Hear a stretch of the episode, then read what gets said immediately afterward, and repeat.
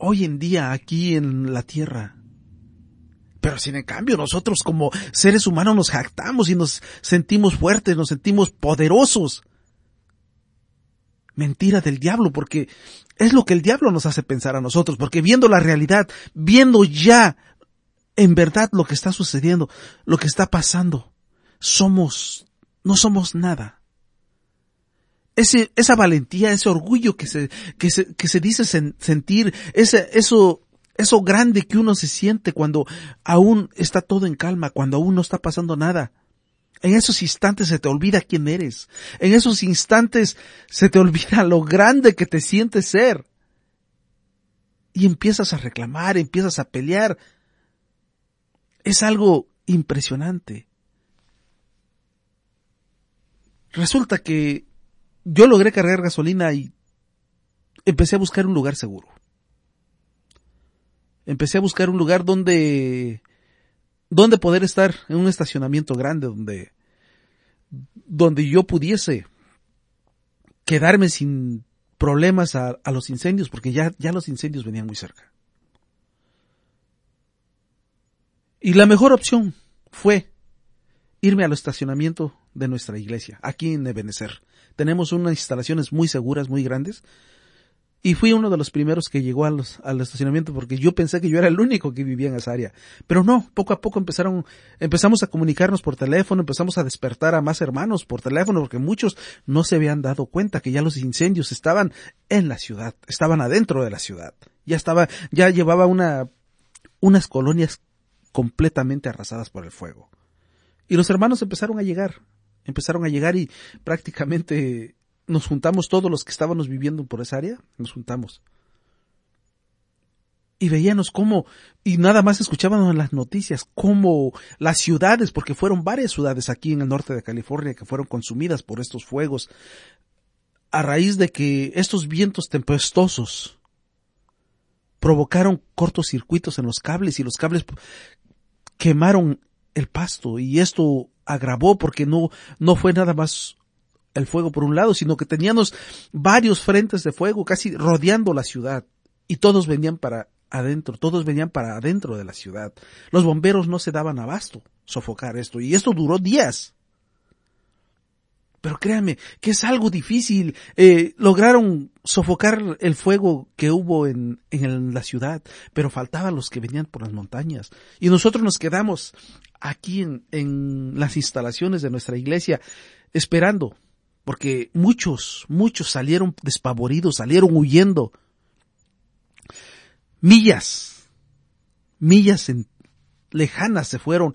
Uh, muchos tenemos al sur, tenemos a San Francisco, otros se fueron para Los Ángeles, otros se fueron para diferentes puntos cardinales de las ciudades, pero resulta que en todos lugares había quemazones. Pero nosotros confiando en nuestro Señor, nosotros confiando en nuestro Dios, de que estamos en el centro del peligro, pero que nada nos iba a pasar, porque sabemos, como cristianos, sabemos que estamos protegidos por Dios. No debemos perder la fe, no podemos salir corriendo, no podemos salir huyéndole al problema. Debemos confiar en nuestro Señor. En los versos que hemos leído dice, en Marcos 4, 35 al 41, dice, aquel día cuando llegó la noche, les digo, pasemos al otro lado. Y despidiendo a la multitud, le tomaron como estaba en la barca, y había también con él otras barcas, pero se levantó una gran tempestad de viento, y echaba las olas en la barca, de tal manera que ya se abnegaban y estaban en la popa cuando y estaba en la popa durmiendo sobre el cabezal. Ahí estaba nuestro Señor. Y los discípulos lo tuvieron que despertar y le dijeron, Maestro, ¿Qué no tienes cuidado que parecemos? Los discípulos ya estaban espantados porque ellos tenían ese gran temor de perecer en esa, en, esa inmensa tempestad, porque no era nada más una tempestad pequeña, era algo enorme. El Señor Jesús, después de un día largo, el Señor Jesús estaba acostado, cansado, él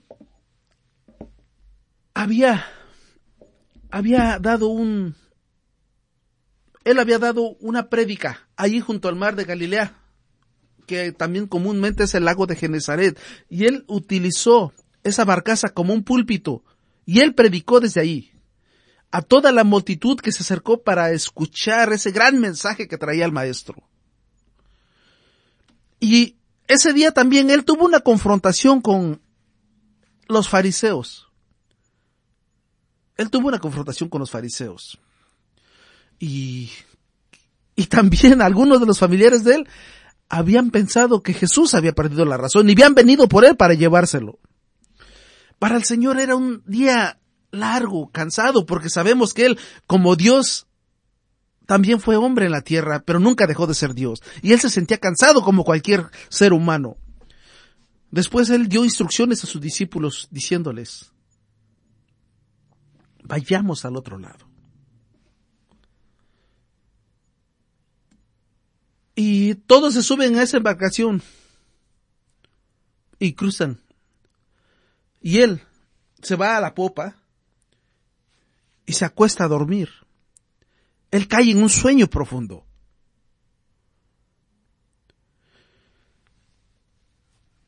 Y vemos, en, este pasaje que estamos leyendo, vemos la humanidad del Señor Jesús. Por eso es que nosotros ahora pensamos que Él nos entiende, porque Él también fue un ser humano. Y Él sabe cuando nosotros tenemos problemas y Él se compadece de nosotros en, un salmo dice, Él conoce nuestra condición. creo que es Salmo 53, 14, dice, Él conoce nuestra condición. Los discípulos obedeciendo las instrucciones y las órdenes de nuestro Señor, les dio, zarparon para poder cruzar al otro lado del lado. Y dice que también le seguía una flotilla de barcos más.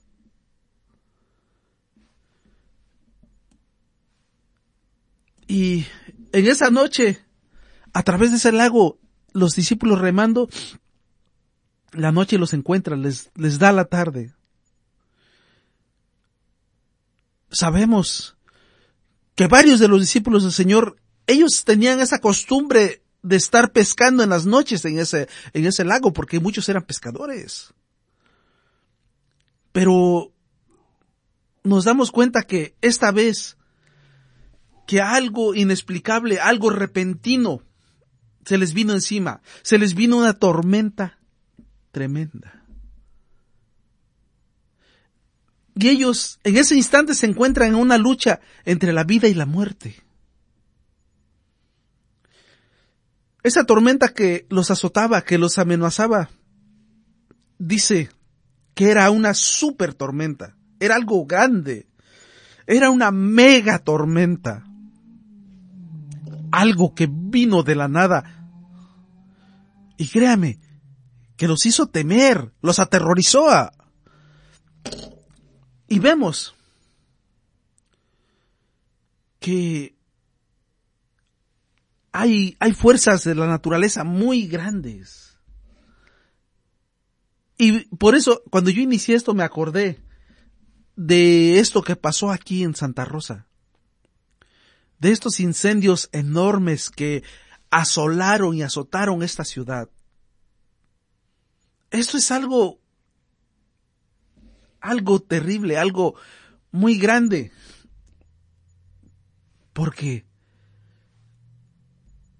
se, se, estima que aquí se perdieron miles de casas, también se perdieron vidas humanas.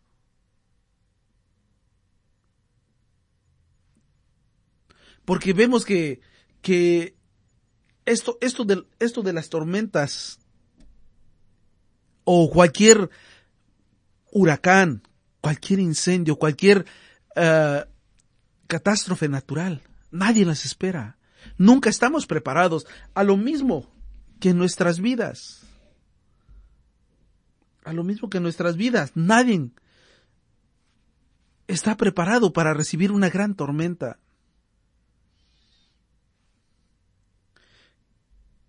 Creen.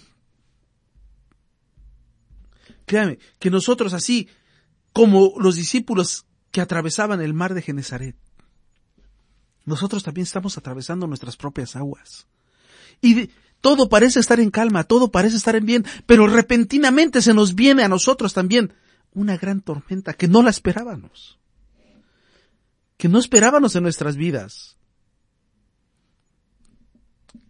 Todos, todos nosotros, cada uno de nosotros está en un viaje.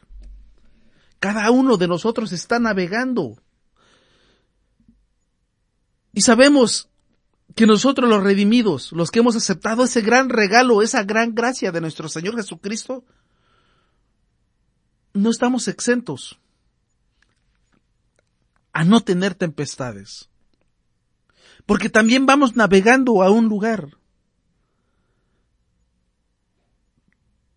Al igual que todos aquellos que no han aceptado a Jesús en su corazón, independientemente de lo que ellos crean, también se encuentran navegando hacia un lugar diferente. Nosotros como redimidos navegamos hacia un lugar que se llama cielo. Pero los que no han aceptado a Jesús en su corazón, ellos van navegando a un lugar que se llama infierno, porque nada más son dos lugares. No hay un tercer lugar. Porque el purgatorio no existe. Tampoco hay limbo. No hay ningún punto intermedio aquí. Nada más hay cielo e infierno. ¿Eres salvo o estás perdido? No hay más. Eso es todo. Tú no puedes decir que una mujer está media embarazada. Está embarazada o no está embarazada, pero no puedes decir que está medio embarazada. Y en pocas palabras, tú eres hijo de Dios o eres hijo del diablo. Y no hay más. No hay más. Discúlpeme si no le gusta lo que estoy diciendo, pero yo le estoy diciendo la verdad. Si usted no es hijo de Dios, es hijo del diablo. Pero así como el mar se representa en el mundo en la Biblia y la barcaza se representa como la vida, y mientras nosotros naveguemos en este mar, es natural que se nos presenten tormentas. Y van a amenazar nuestras vidas, nuestros hogares, nuestras familias. Y así como los discípulos, vamos a llegar a creer que las tormentas nos van a destruir. Pero quiero recordarle que su tormenta, mi tormenta, jamás fue diseñada por Dios para destruirlo a usted. Créame. Créame que no. Al contrario, esta tormenta que usted va a pasar tiene el afán de enseñarle, de edificarle, de que usted aprenda algo, de que usted tenga una fe inquebrantable y que usted tenga una gran dependencia de Dios. Porque nosotros recordemos que Dios todo el tiempo está cerca de nosotros y nosotros estamos alejados de Él.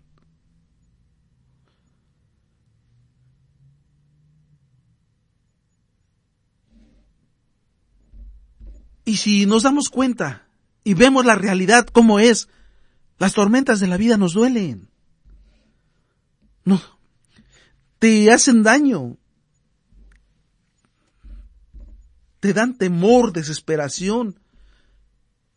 Te desesperas, pero recuerda que tenemos al Señor que siempre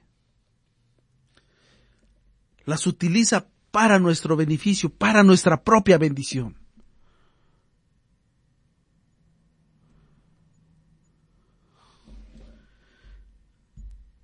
Mire lo que le pasó a los discípulos. Ellos se encuentran en una tormenta que ellos jamás esperaron.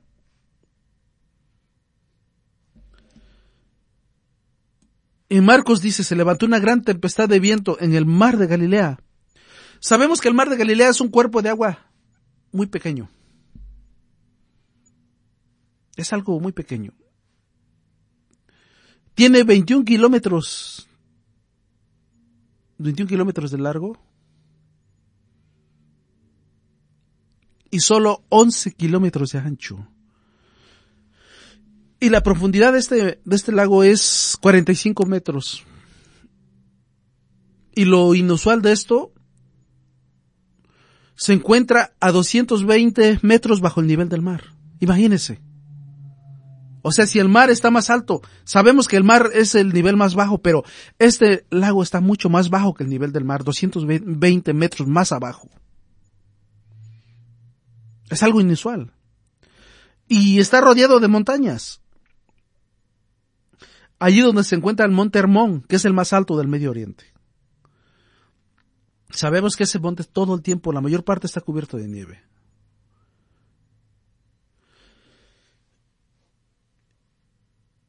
Y ese lago de Genezaret se encuentra por debajo del nivel del mar y está rodeado de montañas. Es un lugar que lo haga susceptible a que haya tormentas repentinas, porque esos vientos fríos que entran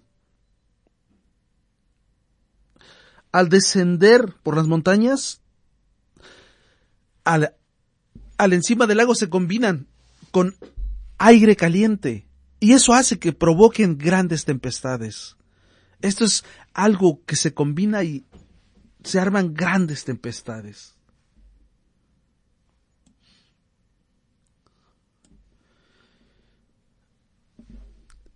Según los estudios se dice que el mar de Galilea instantáneamente puede levantar olas más de 10 metros de altura.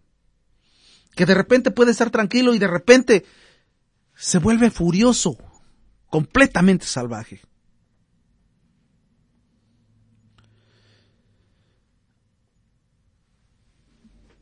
Y sabemos que los, que los discípulos eran pescadores. Y ellos conocían esa, esa parte de ese mar.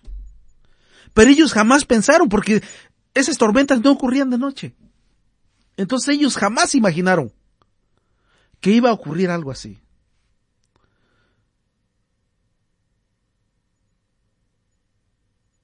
Y ellos no la esperaban, pero en sí llegó, así como en nuestras vidas también. Es lo mismo que nos pasa a nosotros. De repente todo está bien todo calma, navegando plácidamente como si anduviéramos en un mar de cristal. En todo, en salud, en prosperidad, en tu casa, en tu familia, todo en calma, todo como si nada pasara. Y de repente, repentinamente,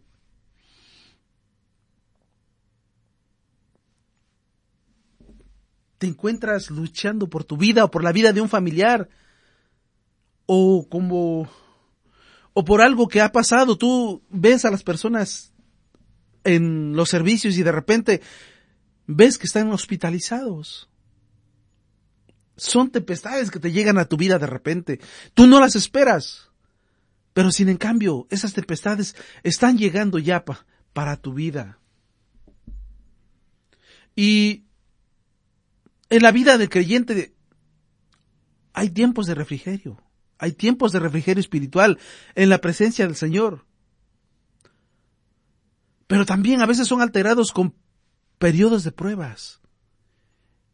Y como vemos este pasaje, todos, todo esto está preparado y dirigido por el Señor mismo.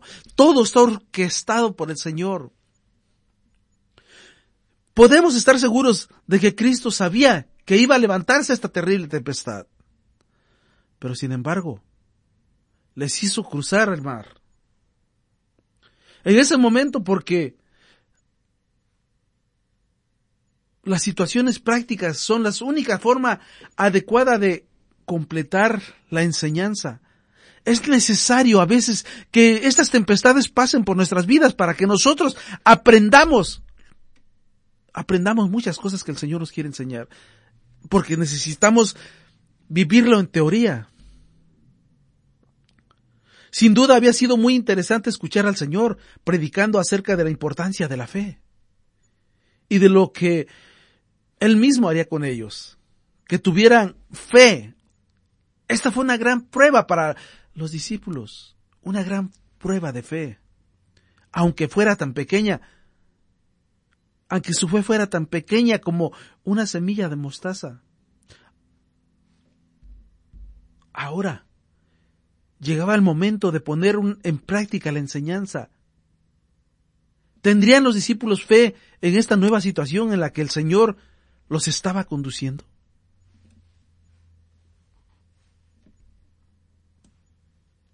Podemos decir que fue una especie de examen de sorpresa para ellos.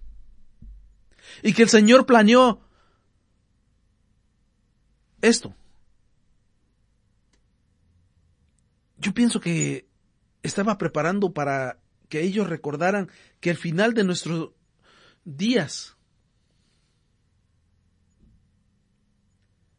era próximo. Que nosotros somos vulnerables a cualquier cosa, que nosotros no podemos adaptarnos, no podemos sentirnos grandes ni valientes, porque cualquier cosa, cualquier parte de la naturaleza nos puede derribar.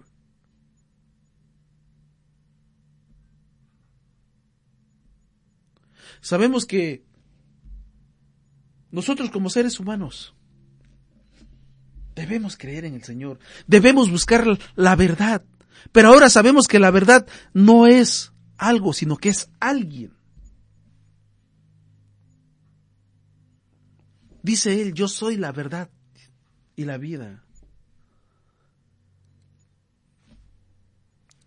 Y luego, pues ahora no busques a algo como verdad, busca a alguien que es la verdad, que es Jesús.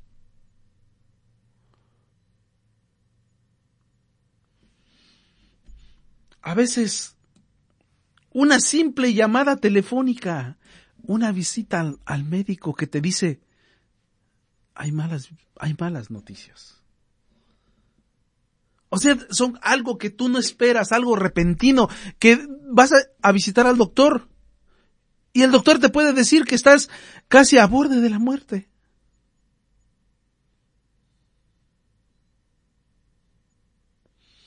Deja decirte una cosa, no solo porque Jesús está en el barco no significa que tu barco no va a tener tormentas.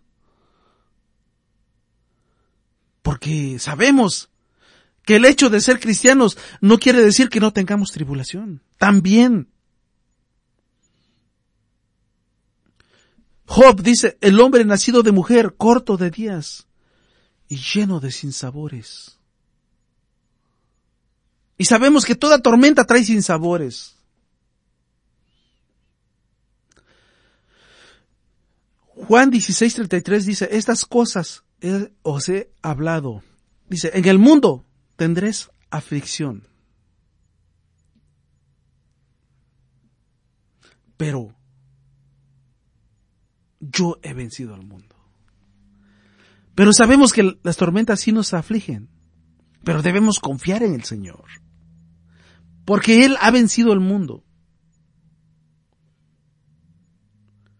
De hecho, tú que me estás escuchando, o yo, o cada uno de nosotros está metido en tres situaciones hoy en día. ¿Estás en medio de la tormenta? ¿Vas rumbo a una tormenta? ¿O estás saliendo de una tormenta?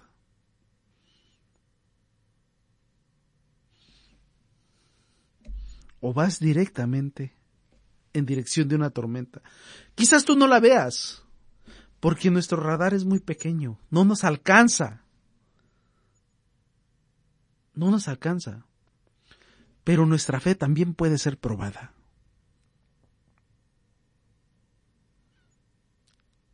Hay que estar listo, hay que estar agarrado del Señor. No sabemos ni cuándo, ni a qué horas, ni dónde te puede llegar una tormenta. Sabemos que las tormentas son repertinas y pueden llegar a tu vida a cualquier instante. Pero no te debe sorprender, pero así pasa. Siempre te caen de sorpresa. Note esto, cómo Jesús le dijo a sus discípulos, vayamos al otro lado. Jesús estaba con ellos en el barco, pero ellos no lo sabían, porque ellos sobrevivieron, porque Jesús estaba presente en ese barco.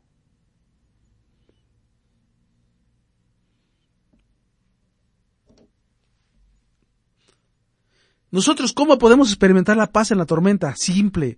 Debemos tener a Jesús a bordo. Jesús debe estar con nosotros en nuestra barca para que estemos en paz.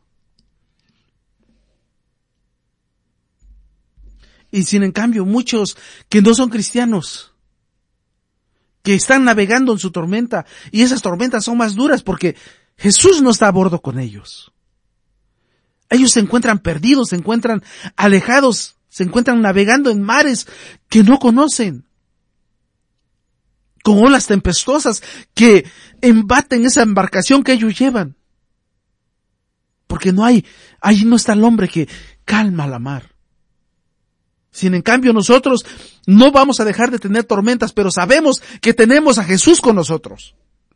Sabemos que tenemos al gran maestro, que las olas le obedecen. Sabemos que hay mucha gente que quiere dirigir su propio barco. Ellos no quieren tener a, alguien a quien rendirle cuentas, alguien que les dé órdenes. No, ellos quieren ser libres. No quieren tener responsabilidades. Cada quien de esas gentes lleva su propio timón. Sin en cambio nosotros como cristianos dejamos que Jesús lleve nuestro timón. Dejamos que Él conduzca nuestra barca. Ellos se sienten autónomos. Una palabra que suena intelectual, pero, pero, la autonomía es una palabra compuesta de dos, que viene de la palabra griega autos, un, que significa uno mismo, y nomos, que significa ley. Entonces la ley es de uno mismo. Entonces si ellos se sientan autónomos, la ley para sí mismo. Imagínense. Porque si en verdad tú fueras autónomo, tú fueras Dios. Y no tuvieras que estar batallando con ninguna tempestad, porque tú eres autónomo. Tú puedes dirigir tu propia tempestad, pero sin en cambio, Satanás está engañando. Satanás te ha engañado, porque tú no eres autónomo. Necesitas que alguien maneje tu timón. Recordemos que el arca de Noé no tenía timón. Él se dejó guiar por el Señor y el Señor dirigía su barca. A pesar de que él era muy cercano de Dios. Recordemos que el libre albedrío no tiene nada que ver con la autonomía. Recordemos que ningún hombre es señor de su propio camino. Nosotros tenemos una dependencia hacia Dios. Salmo 37, 23 dice, por Jehová son ordenados nuestros pasos. Y Él aprueba nuestros caminos. Proverbio 20, 24 dice, de Jehová son los pasos del hombre. Nosotros no podemos ser autónomos. De ninguna manera. Y si no, y nosotros, ¿cómo podemos sobrevivir a esto? ¿Cómo podemos levantarnos a través de grandes tormentas? Solamente con Jesús podemos hacerlo.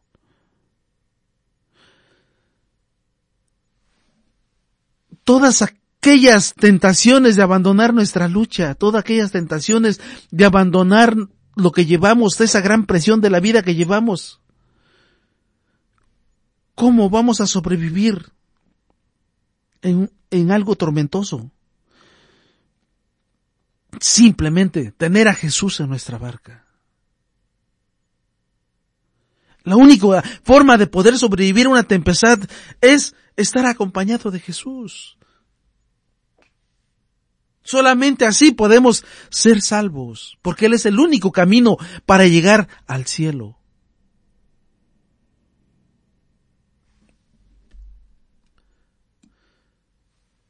Porque mira, si tú estás esperando ir por la vida sin presión, sin críticas, sin dolor, sin tragedias, deja decirte que estás viviendo la isla de la fantasía.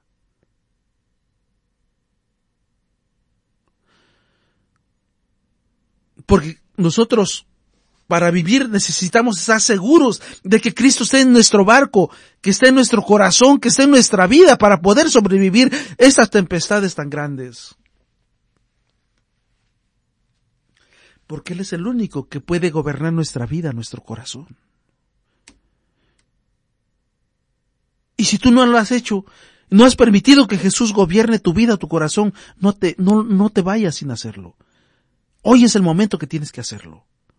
Deja que el maestro camine contigo, deja que el maestro te tome de la mano, deja que el maestro resuelva tus problemas. que Él sea el rey de tu vida, que sea el rey de mi vida también. Porque hay mucho que ganar cuando Jesús está de nuestro lado. Y la persona que lo tiene de su lado es una persona inteligente y sabia. Porque yo creo que es muy tonto caminar en dirección opuesta, en dirección opuesta a Jesús.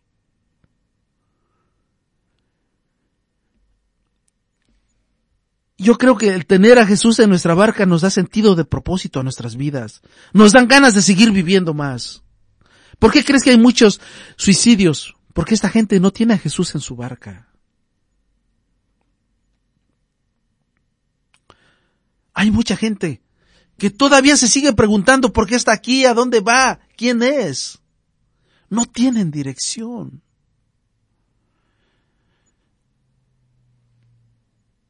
Y dice Romanos 8:28, y sabemos que los que aman a Dios, todas las cosas, todas, les ayudan para bien.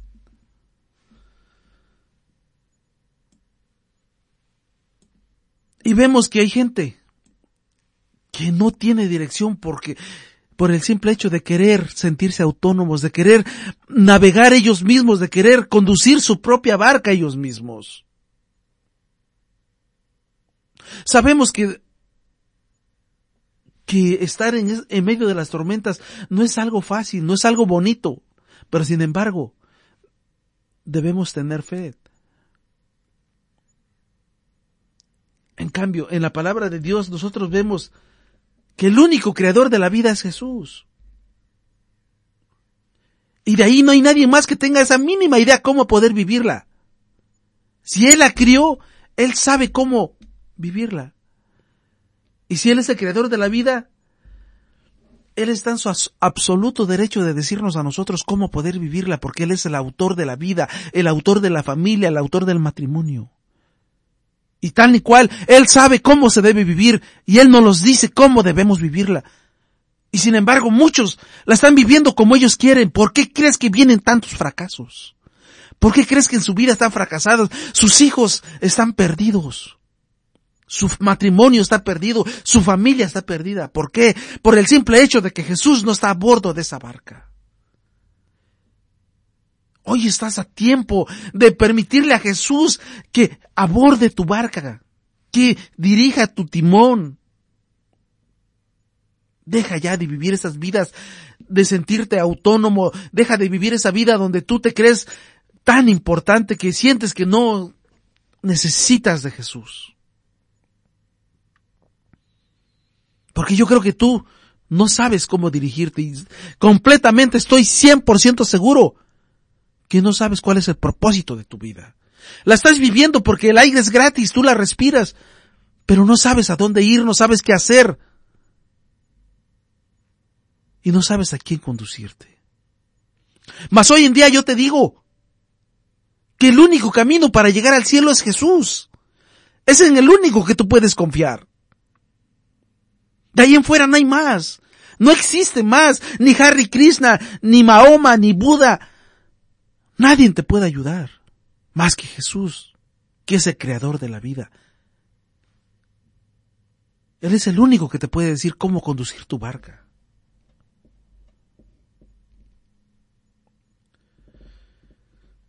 Porque a veces pensamos y le hacemos más caso a las cosas que nos dicen afuera.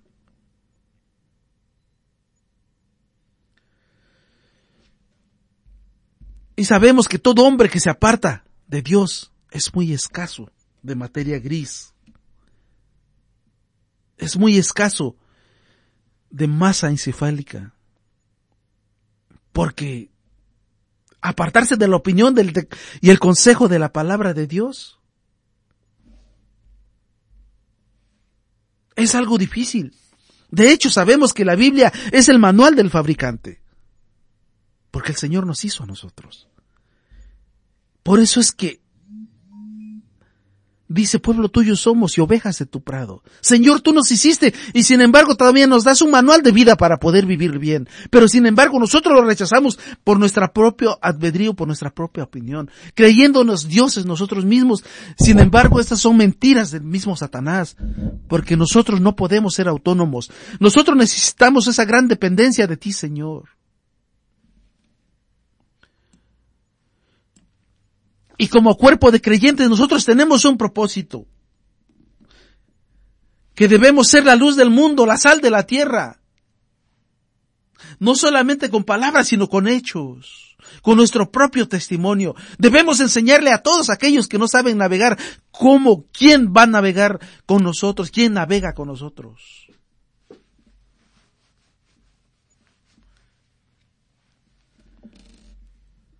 Hay un proverbio que dice, predica a Cristo en todo lugar, siempre, y si es necesario, habla.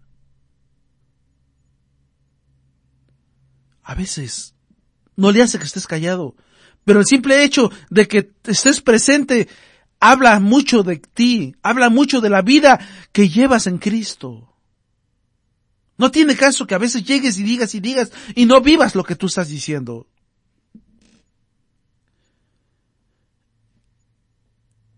Es necesario que tú cada que hables con alguien digas que la Biblia dice. No digas lo que tú piensas, no digas lo que tú crees, di lo que el Señor dijo. Es algo lindo caminar en los caminos del Señor. Es algo lindo caminar, a, tratar y ayudar a esa gente que necesita, que necesita conocer el camino, la verdad y la vida que es Cristo.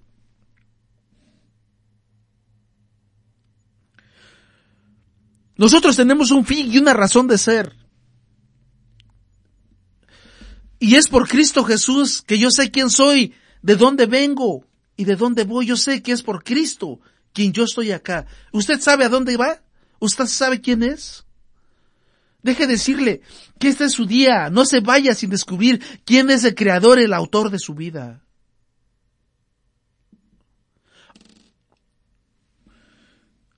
Recuerda que con Jesús a bordo no solamente tienes un sentido de dirección, sino que también tienes seguridad de vida eterna. No importa lo que sucediera. Porque Jesús dio una orden, dijo, vamos al otro lado. Así hubiese tempestades, iban a llegar al otro lado. Porque con Jesús tenemos esa gran seguridad de llegar del otro lado, de llegar hasta la eternidad. No importa las tempestades que vengan, porque somos salvos para toda la eternidad.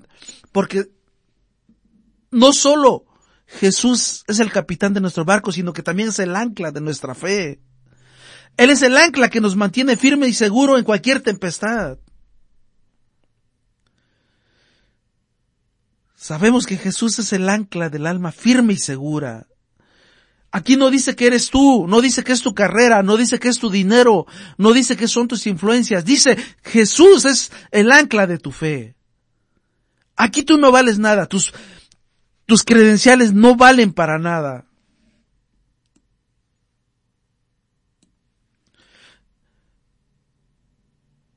Se dice que, que antes en el Antiguo Testamento en los lugares había un banco de arena y si un barco llegaba cuando la marea estaba baja y no podía entrar, porque ese barco de arena lo atoraba, los marineros en esos tiempos se salían del barco y se llevaban el ancla y la clavaban en tierra, ya dentro del puerto. Ahí lo clavaban ellos. Para cuando el mar o la marea empezara a crecer, no interesaba que hubieran vientos, porque ese barco estaba anclado. Pero en el momento que cuando la marea subiera, esa tensión que causaba esa, esa, esa ancla, no importara la distancia, porque el barco era jalado, era jalado a puerto seguro. Y es lo mismo que pasa en nuestras vidas. Jesús es nuestra ancla. Y sabemos que con Jesús nosotros vamos a llegar a puerto seguro. Sabemos que vamos a llegar a puerto seguro. Jesús es la garantía que nuestro barco entre en puerto seguro y viviremos para siempre con Él y estaremos cara a cara con nuestro Dios.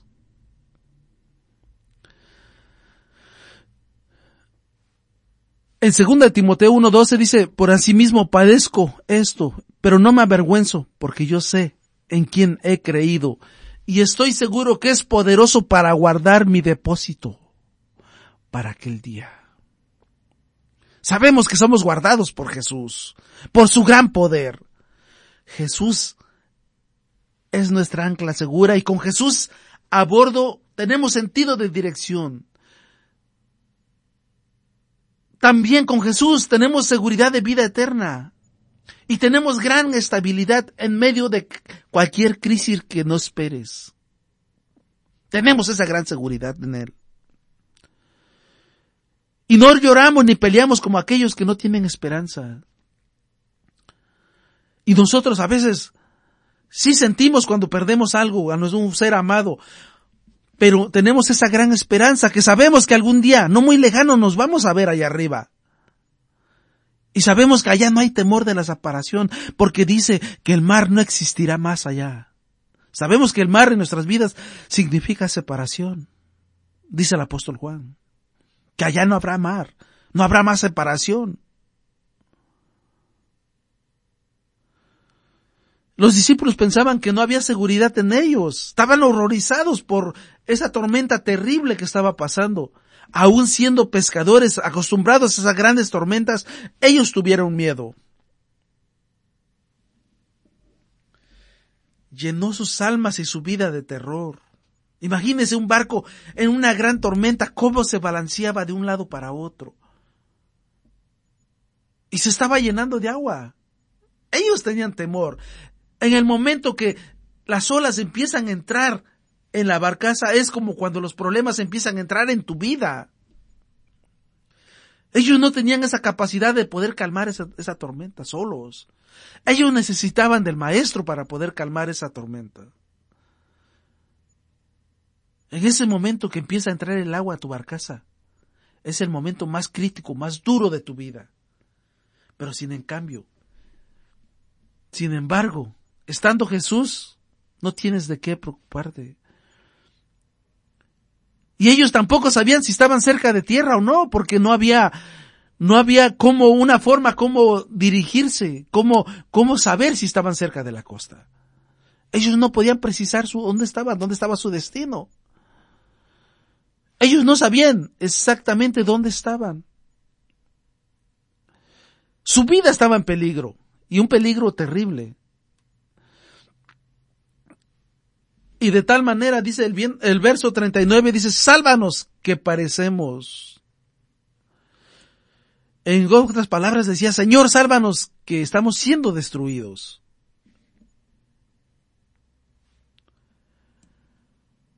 Sabemos que el miedo nos aterroriza. Sabemos que sabemos que el miedo es lo peor que hay. Y todos sabemos que esta tormenta fue orquestada por Jesús para probar esa fe de estos. Él les quería enseñar el poder y su vida.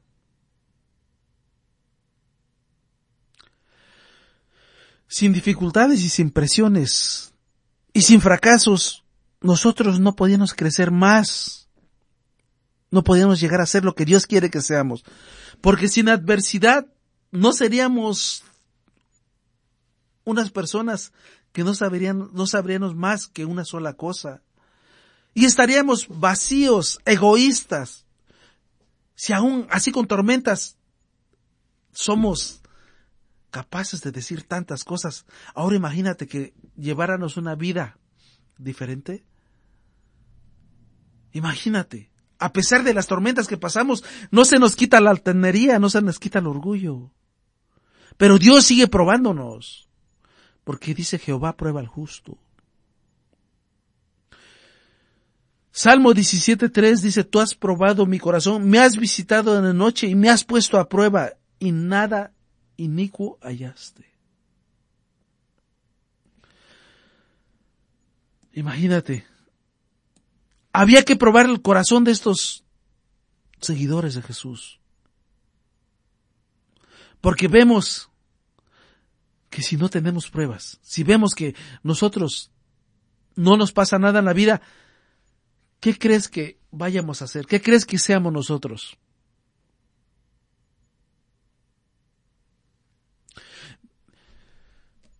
Vemos que estos marineros experimentados fueron entrando en pánico debido a esa gran intensidad del mar.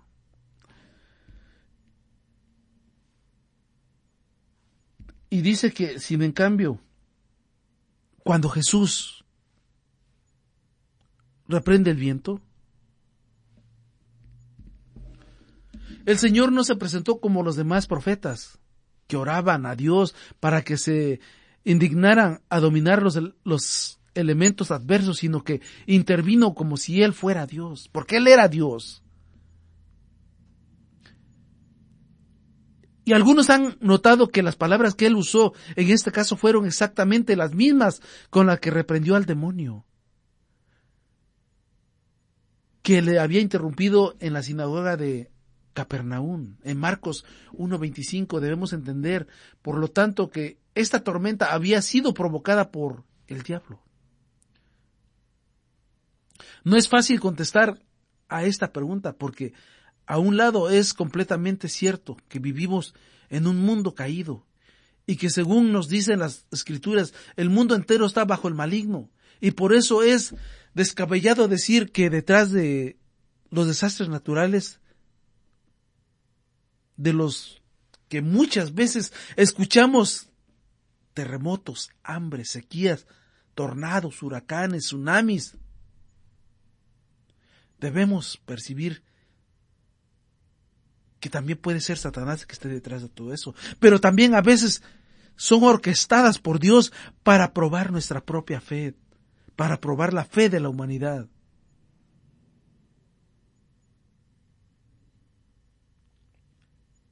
Vivimos en un mundo que es letalmente hostil a la vida humana. Sabemos que por causa de la caída y el solo hecho de que Cristo sea el sustentador hace posible que nosotros tengamos una gran supervivencia.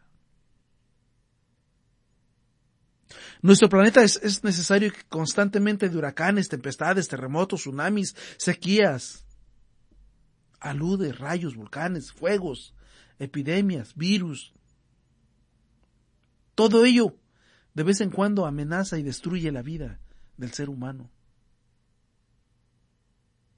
Pero en el Evangelio de Jesucristo es anunciada la liberación de todo aquello que amenaza la existencia de la humanidad.